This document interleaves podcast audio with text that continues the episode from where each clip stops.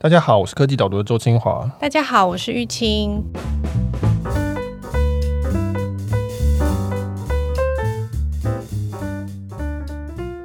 玉清，你觉得星巴克咖啡好不好喝？超级好喝，对吧？我超级爱喝。这话感觉很公关。我没有，我没有，我喝的是回忆啦。哦，为什么呢？那么为什么喜欢？因为你很喜欢喝牛奶，是不是？我很喜欢喝星巴克的摩卡。哦，因为我觉得又有巧克力，又有牛奶，又有咖啡，是非常棒的组合。小学儿童的口味嘛。对，所以我就说我喝的是回忆。我是大学有一次就是念书，然后那时候刚到那个人生地不熟的地方，所以我就只敢走进去星巴克点那个有甜有奶的咖啡，这样子。就是还看不太懂那些 menu 上面。我只要讲两个字：大杯跟摩卡，我就可以拿到一杯温暖的咖啡，所以我很喜欢星巴克。哦就我有阵子开玩笑说，星巴克其实是是一家牛奶店，然后再点缀一些咖啡因上去，牛奶跟奶油店这样子。对，你常常在我耳边 murmur 这件事情，因为我们办公室楼下就有一间星巴克。对对对。对，那我就想说，对我们就是爱怎么样？对，我觉得这是一个很，我自己问我自己，我也不太能回答这个问题。就是说，因为我不是说那种很品味高到说我可以分辨很细微的差别的人，就觉得星巴克的咖啡也不错啊。然后你说卢伊莎的咖啡。好像也不错啊，对，嗯、卡玛的咖啡好像也不错啊，seven 的咖啡，全家的咖啡，嗯，就是都 OK 啊。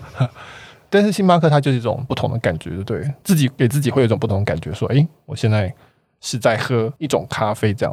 然后你会去 seven 跟全家就有一种，就顺便缴个悠悠卡的钱啊，我是干嘛 的那种感觉。就是喝一下，然后很快就又要回去一个，没有那种很慎重的感觉。对对对，星巴克那个味道或者是那个纸杯的重量什么的，那一拿到，然后你就会有心情上面就会出现一些变化，这是真的。对，所以我们今天等一下应该会讨论到这一部分啊，就是他如何要创造出这一种感觉、嗯、哦，这种感觉很难用言语或者很量化的去描述，但是它会给你一种不太一样的感觉。其实这是一件很困难的事情。今天这篇文章还蛮轻松的，读起来觉得很亲切，然后非常的生活化。我觉得是你的强项吧，就是写这种科技的公司，但是会让人感觉很能够想象，很能够同理他们在做什么的。这篇文章讲的是星巴克，特别强调他后来用科技的部分。那但是它整篇其实是一个类似星巴克的发展史，因为星巴克今年正好五十周年。我偶尔也还蛮喜欢写这种类似故事性的，就是。企业如何起起伏伏？这种传统上有些人会说，这种是造神啊，或者是那种太过于我们叫后照镜看，就好像一切策略都很合理的样子啊。其实当时他们根本可能都是误打误撞，或是干嘛，这没错。但有时候就是人就需要故事嘛，就是说企业也是一样，就是你不管是在或者你看苹果这样子衰退，然后 CEO 回来，贾伯斯回来，这是一个很有名的故事。我觉得有时候就觉得写起来会比较有趣啦，然后读的人也会觉得比较生动一点。嗯、对，我觉得倒是给我们一个很多不同的面向去，因为我们平常可能只是喝咖啡，或者是走进店里面。那但是这一次看这个故事，他们的发展过程，或者是他们做过的不同的尝试，你就可以知道说，哦，这间公司，比如说你讲说它其实是一间科技公司，然后我们就可以去理解说，哎，我可以从什么样的面向去观察星巴克这个我可能很容易走进去的一间店，这样。对啊，就是说什么叫做新科技公司？现在没有什么成功的公司，它没有用科技，应该很少。就是星巴克，就算你不讲软体跟网络跟 App，我们等下后面会提到的东西，光是那个咖啡机啊，光是研发口味啊，这其实当然都一定会用到科技嘛。嗯，只是说我们过去这二十年，我们讲科技公司，通常都会比较直觉的讲的是软体或者半导体，就比较不会讲到说像星巴克这种公司。另外一个写今天这篇文章的其中一个理由，就是我觉得最近的科技也真的是有一点浮躁。就是说，大家都很追逐这种很快的东西，很快的钱，很快的比较花俏的东西，这样就是投资回馈要很快的，是不是？对对对，这有总体经济上面的原因了哈。嗯、但是就是你会觉得说，大家都很急这样子。那我就觉得说，诶，那我们可以来看一下一个五十年的公司，然后呢，一步一步走过来，他怎么样去做自己的科技的东西。那他的做法，今天我们讨论就会发现说，其实都是还蛮直觉的，他是这个按部就班来的，不是说他说，诶，我今天要。公司要弄搞个比特币干嘛的，或者是什么什么区块链，没有这么跳那么快，而是说就是说我们需要什么做什么，需要什么做什么，这样一步一步往前。那我觉得这其实是一个在这个时间点，我觉得值得参考的，就是说也是有人是很长期的在做这件事情。对，就是你好像没有办法说啊，他有一个很明确的说十年前，然后就说我们接下来要做什么什么事情，但是你现在回头来看的话。的确，这种后照镜的看法，还是觉得说这些都是很合理的，是从顾客或者是从公司营运的角度出发的。那我们就先从他们故事的开头来谈好了。对，所以故事的开头呢，就是一九七一年在西雅图有三个人，他们都是旧金山大学的毕业生。我记得那个时候是一个历史老师、一个英文老师跟一个广告公司的，就是 associate，就是做行销的。反正他们这三个人就合起来，就决定说，我们都不要做了，我们要来开咖啡店。那因为他们当时他们在旧金山大学的老师呢，是一个很有名的，当时很有名的在研究烘焙豆子的 Pete 这个人，当年的咖啡教父。但他们在西雅图，他老师他们念书的时候在旧金山。那后来他们就开了这家叫 Starbucks 星巴克的。我提到他说是《白鲸记》里面的一个船员的一个名字，但是我也不知道为什么要用这个这个船员的。我有查到说里面他们是说他们喜欢那个英文老师喜欢开头是 ST 发音的字，他觉得听起来 st 就这个感觉就有一种很。庄重的感觉，这样有某一种有某一种有趣的感觉，哦，所以就是西雅图附近有一个小镇叫 Starbow，看到这个名字觉得说，嗯，那 Starbucks 好了，大家有看过这本书，那就用这个名字。好，Anyway，然后就用了美人鱼当做商标这样子。呃，我会特别写这一段，因为它其实跟科技几乎没有关系，是因为呃，我才知道说，原来它其实是在西雅图的这个传统市场，就是叫 Pike Place Market 嘛，这、嗯、啊，很多人如果去旅游去西雅图，应该会经过。它其实是原本是传统市场里面卖咖啡豆的。就有点像我们南门市场里面，他在卖豆豉，类似这样的概念。他那个时候是一家专门卖这种原料的，他没有在卖咖啡的。啊，要等到这个主角 Howard Schultz 进来，这个 Howard Schultz 那个时候是密西根大学毕业的一个学生，然后后来先去 Xerox，就是做印表机的，后来跑去一家就是卖咖啡机的公司。做业务，做业务嘛，所以他要卖咖啡机，所以他到处跑，然后他就跑到星巴克。他说：“哎、欸，你们的做咖啡的方式跟人家不一样。”然后他们他好像是点了很多咖啡机还是什么的。嗯，总而言之，就是 Howard Schultz 就很喜欢星巴克的这个他们的做法，然后这个氛围这样子，然后所以他后来就是聘雇他成为他们的业务的负责人。其实这故事有点某部分来讲，有点像麦当劳的故事，就是麦当劳的后来的那位 CEO，其实也是自己跑去，他们看到了原本的麦当劳的两位创办人做的很特别的东西，然后他就说：“那你来请我当业务好了。”他然后他就开始帮他在到处跑业务，是蛮类似，就是说有的那种所谓的 product 的人，然后以及有个 marketing 的人出现，然后就出现了一个很有趣的火花这样子。那所以这基本上是星巴克的起源故事。就是三个人，再加上一个后来真正把这个星巴克发扬光大的这个 Howard Schultz 出现。当时呢，一九六零年代就是这个 Pete 这位他的老师带进来所谓的精品咖啡、手工烘焙。那在那之前，其实都是即溶咖啡，就是那种我这个年纪我还记得，就是说以前就是那种铝箔包咖啡啊，那种可能雀巢还有做一些咖啡，就是那种我在台湾就称之为，如果你珍珠奶茶来的历史来讲，这个叫做麦香红茶时代，就是那种很便宜的东西这样，然后大家不会觉得说这是一个。值得特别去思考的饮料，它就是有一个功能，就是让你不会脱水，然后有点糖什么的，这样解决这个问题。但是没有人会想说，我要把这个事情做成一个认真的餐饮的东西。这样，台湾可能就是所谓的珍珠奶茶、泡沫红茶出现了，开始有这个风气。那在美国，从某一方面来讲，就是说由这个老师 Pete 引进来这个概念，就变成说用欧洲的这种概念来说，哎，这是一件可以好好做的事情。豆子要怎么选啊？烘会有什么样的不同的口味啊？当时这个星巴克算是在西雅图这边算是一个代表的公司，对，还蛮受到欢迎的。所以他有去理解说，哎，大家喝咖啡就真的是喝咖啡的话，这个需求大概是在哪里？那但是这个你说后来 Howard Schultz，C 不发音，这很难念的，我知道。等下还有一个更不发音的字会出现，我要避开。Howard Schultz，他看到的除了这个咖啡本身的魅力以外，他也发现到说，其实咖啡馆本身是很重要的。他认为咖啡馆可以带给顾客不一样的氛围、不一样的体验。我觉得整个故事读下来，我觉得他是非常重视顾客的体验的。不管是我入口咖啡的这个品质，或者是我待在咖啡馆的这个心情，或者是感受、结账的流程等等，他都非常的。重视想要带给顾客这样美好的感受。对，因为他第二年他就跑去意大利玩，就是美国的年轻人就是这样，他就很喜欢意大利的咖啡馆，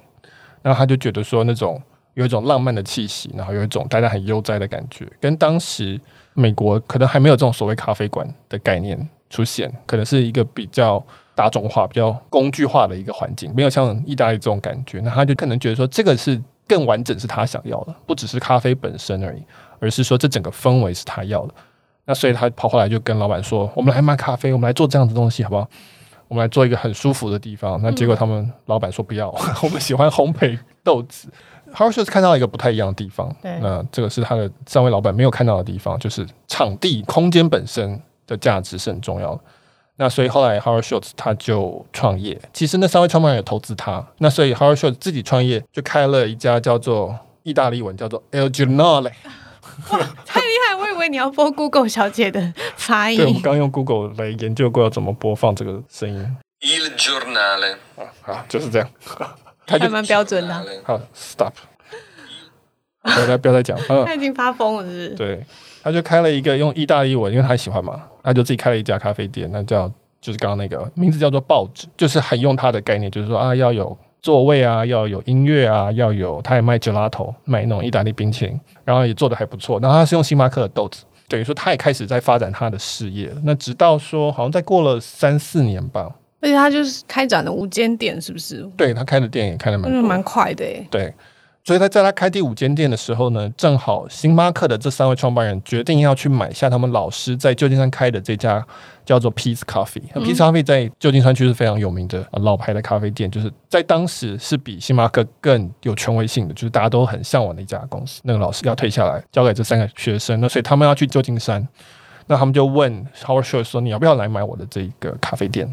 就是烘焙，就是星巴克。”那 Howard Schultz 说：“好。”其实中间还花了一个周子。我引用的这篇文章其实有提到说，当时他差点买不下来，因为他那个时候还没有什么钱。然后后来是 Bill Gates 的爸爸，Bill Gates 爸爸是一个非常在西雅图地区是一个非常有名的律师，然后是一个非常有名的律师事务所的最重要的律师，协助他把这个星巴克买下来。然后最后他就把星巴克跟刚才那个 Il Giornale 合并起来，就变成它的这个一开始这个小小王国，就是星巴克。这个是真正我们现在知道的星巴克的起点。基本上是这两个系统合并之后的一个结果，所以他这个时候掌握了豆子，掌握了咖啡馆，然后展店的非常快，对不对？你看他在十三年之间，他就从刚买下的时候的五间店，然后过了十三年就展店到全球就有三千五百家星巴克。对，所以这是一九八七年，就是 Howard Schultz 买下星巴克，到两千年他第一次退休的时候，他在这十三年间，从就是一个区域性的。连锁店扩展到了全美国的三千五百家，还有到英国，呃，有三千五百家店，是一个非常非常快的速度。那其实这有好几个原因啊，就是如果有人能够回想起那个时候的状况的话，就是因为那个时候美国经济发展非常非常的快，那美国全盛时期，全球经济发展其实也都蛮快的，大家就开始一样嘛，就是追求一个比较精致的餐饮文化，大家开始喜欢进口的东西。然后以及就是说，大家真的是需要一个所谓的第三空间。那星巴克后来就定位自己叫做 The Third Place，第三空间就是家庭与工作以外的第三个空间。那这反映的就是说，哦，人们现在从不只是工作跟生活的平衡很重要，那同时还需要社交的地方。然后，但是大家又不想要去那种传统的美国，可能就是酒吧啊，就是或者你在餐厅吃饭就是要吃东西，酒吧就是那种，哎，好感觉是那种比较阴暗的这种感觉。但是他们想要一个不同的，比较符合大都市的，比较明亮的，是可以做一些社交活动的地方。那所以星巴克就变成是一个很适合的，切中了这个需求。在这这个原因之下，就变成说，大家每开一家星巴克，其实大家都会很跑过去看，就像后来 Apple Store 在哪里开的时候，苹果店大家就会跑去排队一样。我记得那个时候还有一阵子是这个状况，就是说有地方只要看到星巴克就很开心，大家就会跑去这样。这个算是他的一个第一次星巴克的这个黄金时期。然后后来 Howard Schultz 在两千年的时候，他就说：“那我退休吧，这公司不需要我了，这个公司发展的非常好，他去休息一下。”对，他在这十三年之间，他其实做了非常多的事情，不是只有展店而已，他也有并购，然后还有推出各种各式各样不同的商品。他其实真的是把这个咖啡文化带起来。你刚刚讲说，大家需要一个第三空间，我就会觉得说，对，现在很自然，就是说我们去喝杯咖啡吧，就是喝杯咖啡跟吃个饭意义就不太一样。这个是在咖啡馆可以做的事情的，这个是很具有不同的意义的。那他去休息，我觉得感觉应该就是到了一个巅峰，他咖啡文化是带领起来了。那但是到了他又重新回来的时候，是两千零八年的时候，对吗？所以这个时候其实星巴克其实经营的状况并没有到非常的好，面临了蛮多不同的挑战的。对，我回想起来，就是说在咖啡厅文化还不普及之前的台湾。我们就会说去喝小歇，对对对对，对吧？我刚刚是这样，就你这个你就知道，其实那个需求是存在在那里的，它有个很明显的空缺在那里。但是小歇，我们现在回想起来都会觉得说，哦，它食物稍微太简陋一点，饮料也不够好，桌子椅子什么的都不够正式哦。其实不是适合这种比较想要好好聊天的人。它是比如说我大学的时候是我们是可以去，比如说玩扑克牌啊，或者是玩游戏的地方。对对，就是很偏向那种娱乐的感觉。对对。那所以你就知道说为什么有个需求在那边。那星巴克出来的时候，大家就啊，对，就是这样子的地方，我们就是这样。那然后就变成就是喝咖啡，它就变成说，哎，我们就两个印象就连接起来，就是我们如果要去这样的地方呢，就是去喝咖啡这样子。那这其实是星巴克一手创造的，但是。就像你讲的，他二零零零年退休，但是二零零八年又回来，因为那时候星巴克这八年其实后来就出了蛮多的状况。二零零八年后来又有金融海啸，还有就是说很出现很多竞争者嘛，麦当劳出咖啡啊，美国有 Dunkin' Donuts 出咖啡，大家都看到咖啡的潜力了。对，大家都看到，大家看到就懂了，那大家就开始来做。那有低价的咖啡，那也有高级的咖啡，就是也有很多区域型的，像 Peet's，它其实还是在在旧金山那区就是非常受欢迎。嗯精品咖啡，大家开始做这个，在公司发展历程也是非常常见的事情。就是说，你一开始是蓝海嘛，那后来就变红海了，那时候要怎么办？还有一个很重要的，当然就是这个网络的问题。这个 iPhone 出现了，然后 Facebook 已经很红了，eBay、亚马逊都非常的红了。那个时候，它后来是二零零八年嘛，那所以网络显然是一个要解决的问题。每一家公司都要想，尤其你做零售的啊，尤其你也是有一种带有情感性的年轻人的品牌，你一定要想这个事情。那可是你要怎么做？那这个是一个到现在还是困扰很多企业的一件事情。那所以 Howard Schultz 回来的时候，就是要解决这些问题，就是说，哎，那我要怎么办？那当然还有就是说，哎，大家很多人会觉得说，星巴克咖啡没有那么好喝了。一开始大家都觉得星巴克咖啡是最好喝的，因为它只有它从好好的想过一遍怎么做这件事情。可是，在那个时候，二零零八年的时候，大家都在做了。那这就之后，大家就会有这种，嗯，它真的有比较好喝吗？还是它就是很贵？那所以，Harshad 就是出来就是要把这件事情，这每一个问题他都要开始处理。这个文章真正的起点应该算这里啊，因为这个时候他们也开始做科技的部分了。就是他的确回来说，你刚刚解释说，哎，他其实面临的各项各种不同的挑战，我觉得你要去解决也有。很多机会，比如说哦，我是不是更着重在咖啡馆本身的氛围，或者是咖啡本身口味的部分什么？但是他其实去做的事情，我觉得是，就是你讲他这个拥抱科技、拥抱网络的这种态度，他跑去问，嗯，Salesforce，我们讨论过的一个企业非常有先见之明的 Mark Benioff，他去问他说，哎，我应该要做什么事情？他们就提了这个，我觉得现在来看还是蛮有趣的，这个星巴克意见箱。对他，Howard Schultz 跑去问 Mark Benioff，就是 Salesforce 的创办人。那他是 Michael Dell 介绍，Michael Dell 就是戴尔电脑的创办人。那、嗯、Michael Dell 那个时候也是一样，他也是付出来管他的戴尔电脑，把他后来又把他吓死。他就说：“那我们公司要动网络，你要我要怎么做？”然后呢，Mark Benioff 就说：“那你就做个意见箱，就是网络上面网站上面可以收集大家的意见，说你对星巴克有什么意见。”呃，我们今天看这个创新，大家会觉得这根本就不叫创新嘛，这就是在网上做个网站，然后收集大家的意见。其实你今天看所有的做软体及服务的公司，全部都会有自己的专门的 Q&A 的部分嘛，就大家有问题，他就在那边统一回答，然后会把这些比较常被问到的问题就集中起来，就变成一个 Wikipedia。这个都是在现在都是必备，都是基本打法而已。那可是当年这是新的打法。尤其是以星巴克这种公司，大家没有预料到说有一个可以有一个新的管道，可以直接跟公司讲话，所以大家就开始丢很多意见进来，就说：“诶，我觉得应该怎么样怎么样，应该怎么样。”它这个东西的创新，我觉得不是在于说技术上或什么就多了不起地方，而是说这家公司真的是开始用比较网络的方式在想这个事情了，去拥抱说大家可以提意见这样子。从这一步开始，就是说。大家开始说，哎，对，那我们现在开始是跟不是那么封闭式的在想这个事情，而是说，哎，有一部分是说我们可以跟外界的去开放，他们提意见，然后我们可以回馈，然后可以分析大家说有多少人对这个东西喜欢不喜欢，那这个就是一个可以讲数据化、网络化的一个起点。对，我就是觉得说，为什么会觉得他蛮重视顾客，就是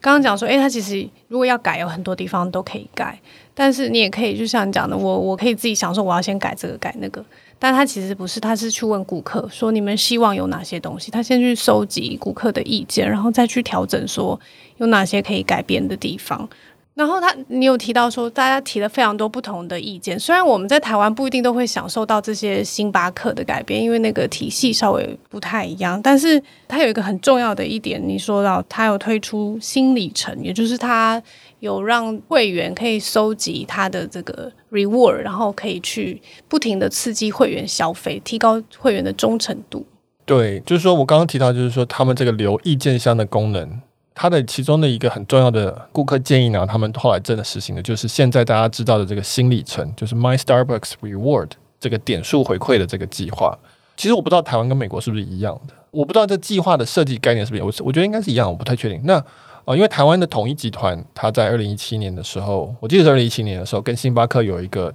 交易，就是说台湾的统一集团把它在中国的星巴克的部分的占股卖给星巴克，所以中国就后来就全部变直营的星巴克直营。然后，但是呢，星巴克把在台湾的这个他们的那一部分的占股，他们都是做合资公司卖给统一集团。那所以呢，在台湾基本上统一集团是独家的授权商，他要付权利金。但是它就不是直营，台湾的星巴克就不是直营。那所以呢，他们的系统我不知道是不是完全一样。那但是两边当然都有这个新里程的计划。嗯，那在台湾的计划，我记得以前是储值一千块会送你一颗星，然后一颗星就可以换一杯饮料。对，我很记得这一点，因为我以前上班时候很靠这个东西。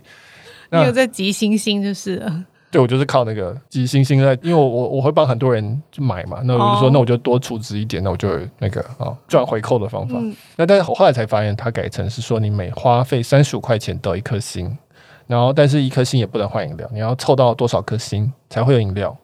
然后呢，你凑到多少颗星呢？每过一阵子，它还会把你给清空。对，你要用星星吗？对对对，所以你觉得要被逼着要一直往前储值这样。现在看起来也大家不会觉得说这是一个很特别的东西，那这就是点数经济。我们以前讲过蛮多次，它就是给你一个诱因，说你每次消费不只是拿到一杯咖啡，你还有一个投资进去，一个沉没成本进去，那你就会下一次你再买的时候，你就会你眼前看到路易莎、卡玛跟星巴克，你就会走进星巴克，因为你有星星在里面，你要去累积这样。这是一个今天我们会觉得算是一个标准的打法，但是星巴克就是胜在它做得早，做得多。所以他现在计划非常的大，等于是在手机开始盛行的时候就开始做这件事，是不是？因为我记得以前好像还是用卡，但是很快好像就变成是可以用 App 去累积点数的样子。对，它大概是智慧型手机普及之前就开始做了，就有卡了。嗯，那只是说当大家都有手机之后，当然自然而然就可以把它转移到 App 里面去。那我不知道现在还有没有发卡，搞不好现在还是可以拿到一张卡，不知道。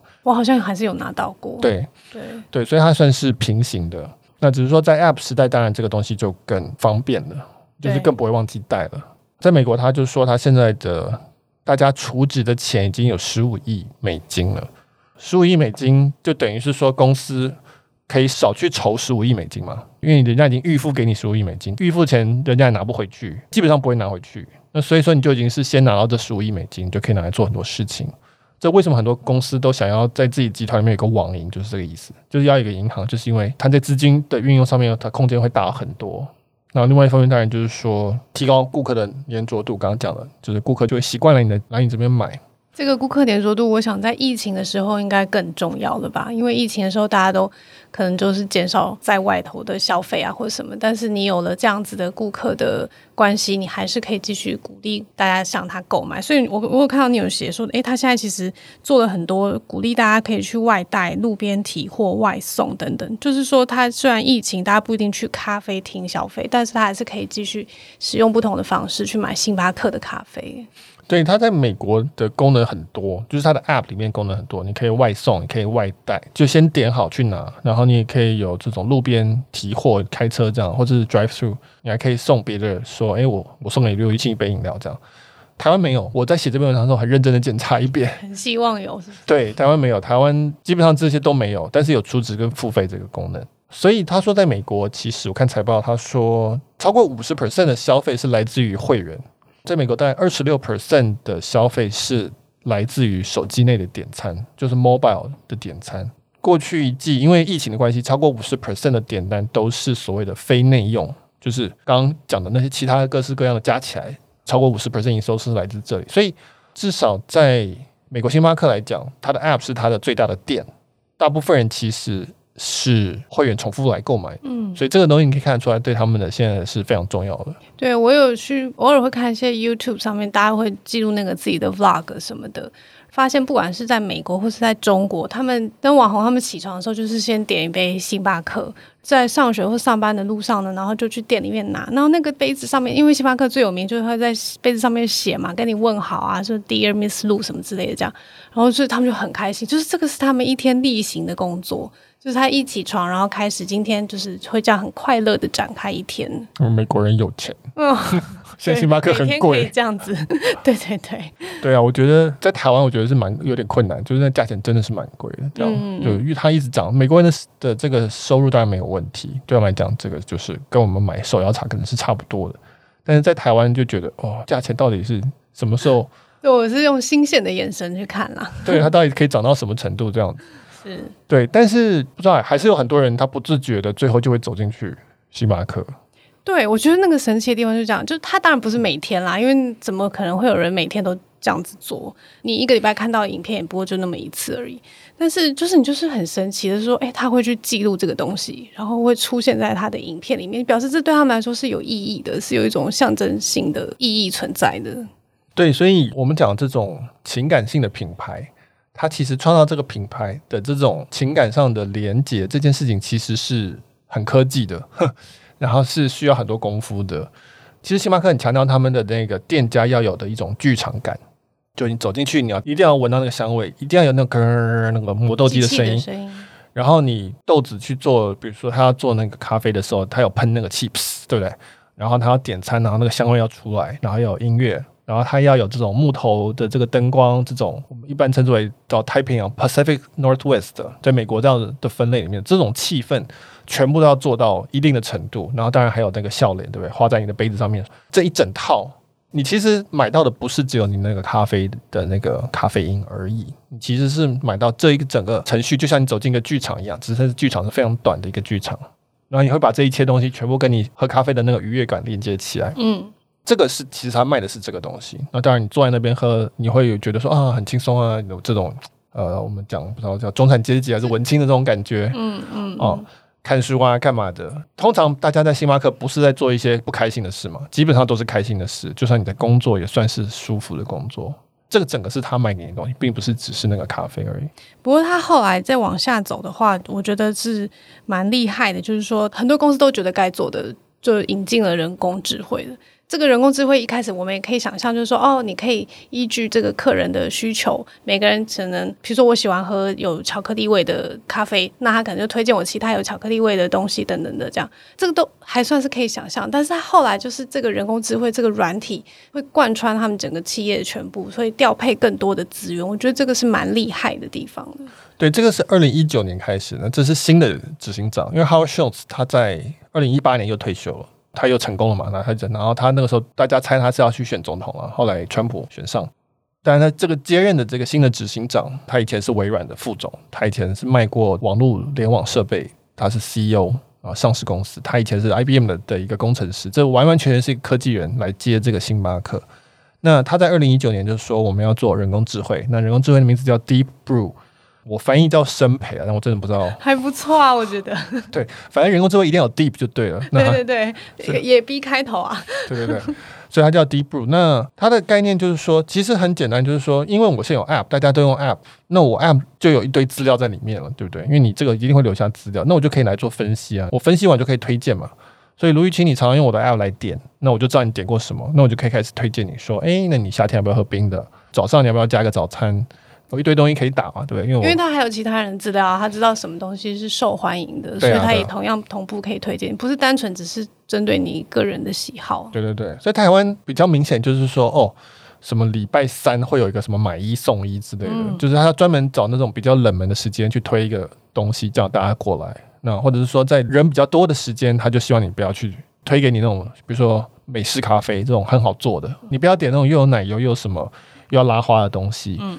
那他都可以用这个人工智慧系统去调整需求，所以他可以去理解需求，然后接着就可以去调整需求。那他们现在这个东西已经往后走。那这其实我以前我们以前谈过很多次，就是这是一个自然发展，就是说我今天我知道客户的需求是什么，而且我可以去改变他们。那这时候我当然就把这系统拿来联动到我后面要叫货嘛，对不对？所以我知道这边下雨天大家会想要喝热的，我就知道我要先叫这个热咖啡的东西，或者说我知道天气很热，我就知道我要叫冰块进来。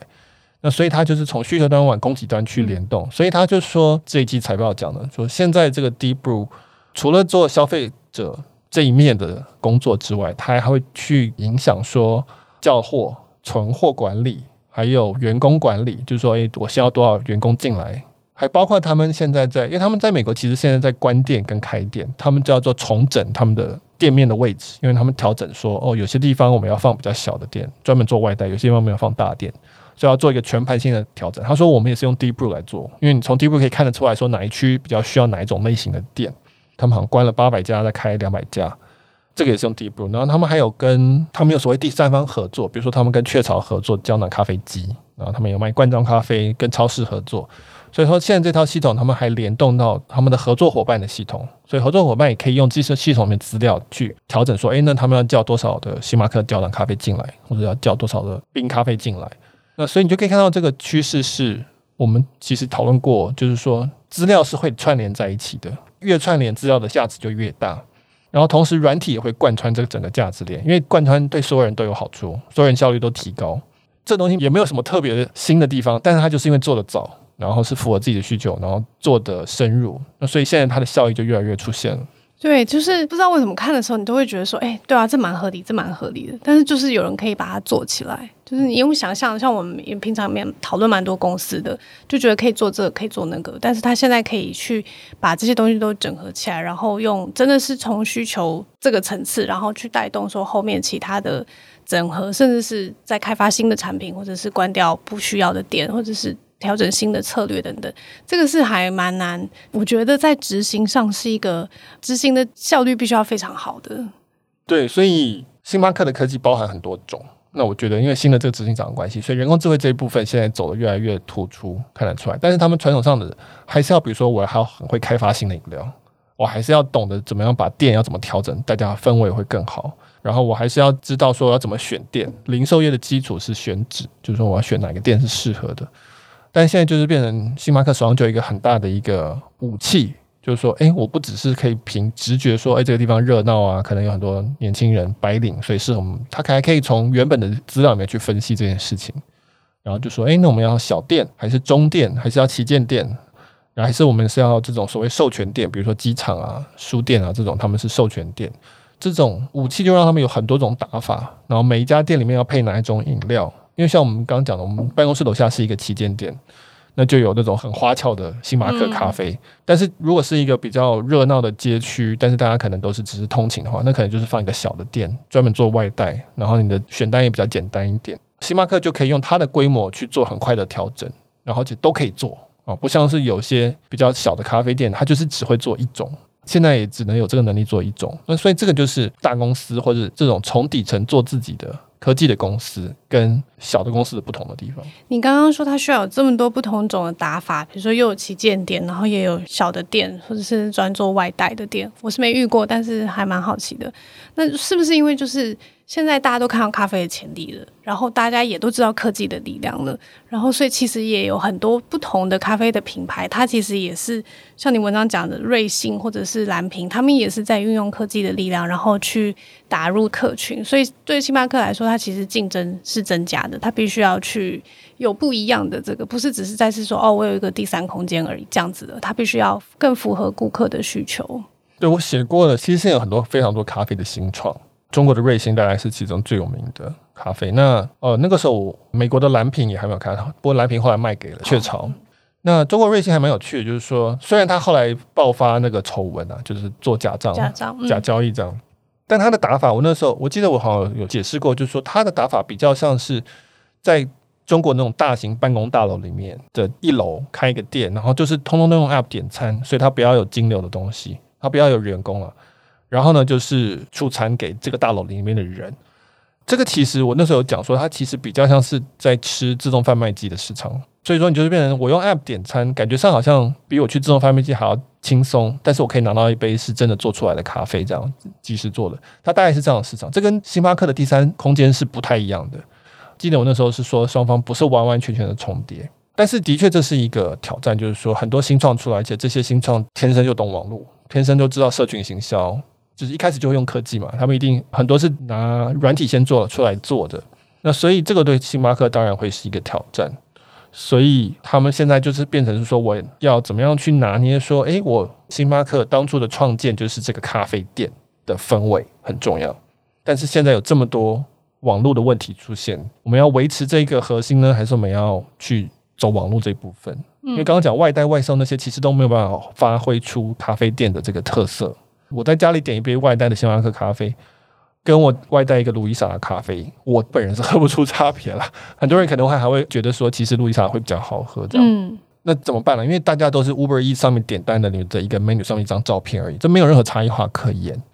那星巴克怎么做？我觉得这个大概是他一直在思考的一个问题。对，从你的文章看起来的话，好像它现在变成是两个部分，外带跟外送这种，因为疫情啊，因为大家。我觉得很合理啊，就是上班很忙，我需要赶快很快的带走一杯咖啡。我觉得这都是蛮正常，就是没有疫情的出现的话，我也可以理解说外带或外送的需求是逐步提高的。那所以他其实有在看到这一块，然后他也有在你刚刚说他都关店面，然后甚至是重新调整，这个是有在做的。另外一块就是说他也没有放弃他原来在讨论的这个第三个空间的重要性，他也有去做旗舰店的发展。而且你的比喻很有趣，就是是跟迪士尼来比喻的，我觉得这个见解还蛮不一样的。我看他那个财报说明会，然后看他过去的一些讨论，我觉得他的策略大概是这样，就是说。第一个是说，他用旗舰店来打造形象，旗舰店越做越大，越做越越特别，然后越做越吸引大家去打卡。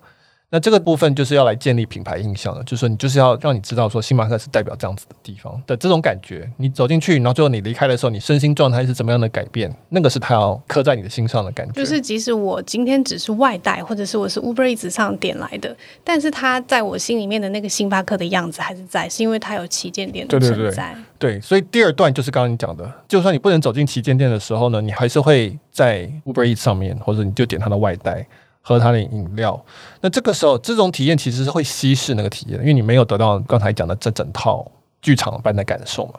所以这个等于是它的额外赚钱的部分，但是它核心的部分还是这个旗舰店这种很有星巴克特色的这些店。那所以它给你这个印象，这个是主战场，然后再呃用其他东西来收割稀释的体验。所以最理想的状况就是你不一定要常常来我们旗舰店，但是你隔一阵子一定要来一次。还是想要走进去的，对对对对。那当然，同时呢，你每次消费都是有星星在上面嘛，对不对？那所以你还是会忍不住会走进去一次。我觉得他现在感觉的策略是这样。那我觉得这个跟刚刚讲的这些新创的一个很大的一个差别在于说，他们不把空间当成是一个很可怕或是很高成本的东西。我觉得很多新创会觉得说，应该是他们觉得很可怕，所以不想做吧。我觉得很多新创会这样觉得，就是说啊，空间很贵啊，很重啊，然后我就是做软体啊，用用这种大，我很轻啊，对对对，就是这种优势。那我觉得星巴克的想法就是反过来，就是说空间是一种优势，空间是一种专业，然后空间是一种反而是提升他们整个品牌价值的一个东西，所以他们反而会花很多力气去好好做这个空间。那我觉得这跟，比如说台湾有个叫 iDrip 咖啡，就是做自动机器人煮咖啡。那这基本上跟星巴克完全是不同的市场，这几乎是不是打在一起的市场？就是因为他们在强调的是不同的东西，这样子。那我觉得这个概念比较接近所谓的虚实融合的概念，就是说去好好的理解说实体的价值，然后来跟虚拟的东西搭配。就至少是他的强项吧，他非常的懂空间这一块的。现在是要融合软体或者是虚拟的部分，然后再跟空间搭配起来。我觉得是至少这个打法，因为你写的我看得懂，然后而且我也可以慢慢的理解它里面强大的力量的部分。对，那就是说我我觉得这跟迪士尼蛮像的，就迪士尼的实体就是电影院的这个体验了，这个是他最强调。然后其他的周边的话，也是基于这个。在电影院里面所传达的这个很强烈的这种感觉体验，看这个英雄电影的体验，然后呢再去卖你周边产品啊，这个原声带啊，或者是其他的东西等等，因为都是那个数十年的企业，所以都是从实体时代走过来的，所以自然而然大概是往这个方向发展。好，那我们今天的讨论就到这边，然后这一篇我们接下来科技导读的。包括这边总共有三篇，我们都会是礼拜四的长文，都会是公开的。那所以说，如果你有兴趣的话，欢迎到科技导读的网站上面，然后可以看到 Michael 分析星巴克企业的这篇文章。对，然后呢，就是一样，就是如果你对科技导读的 Podcast 有什么问题的话，欢迎写信给我们，写信到 Hi at 导读打 Tech，就是 H I at 导读 D A O D U 点 Tech T E C H。那我们会在我们休息前，在这个最后一集里面做一个 Q&A 的专题，回答大家的问题。嗯，我们现在已经收到蛮多那个听众寄信来问问题，然后感谢大家，我们会收集起来。那就是如果你呃有想到或者是这个任何问题对 Michael 有兴趣的话，都欢迎寄信到刚刚提到的这个信箱里面。那我们今天就到这边，谢谢大家，拜拜，拜拜。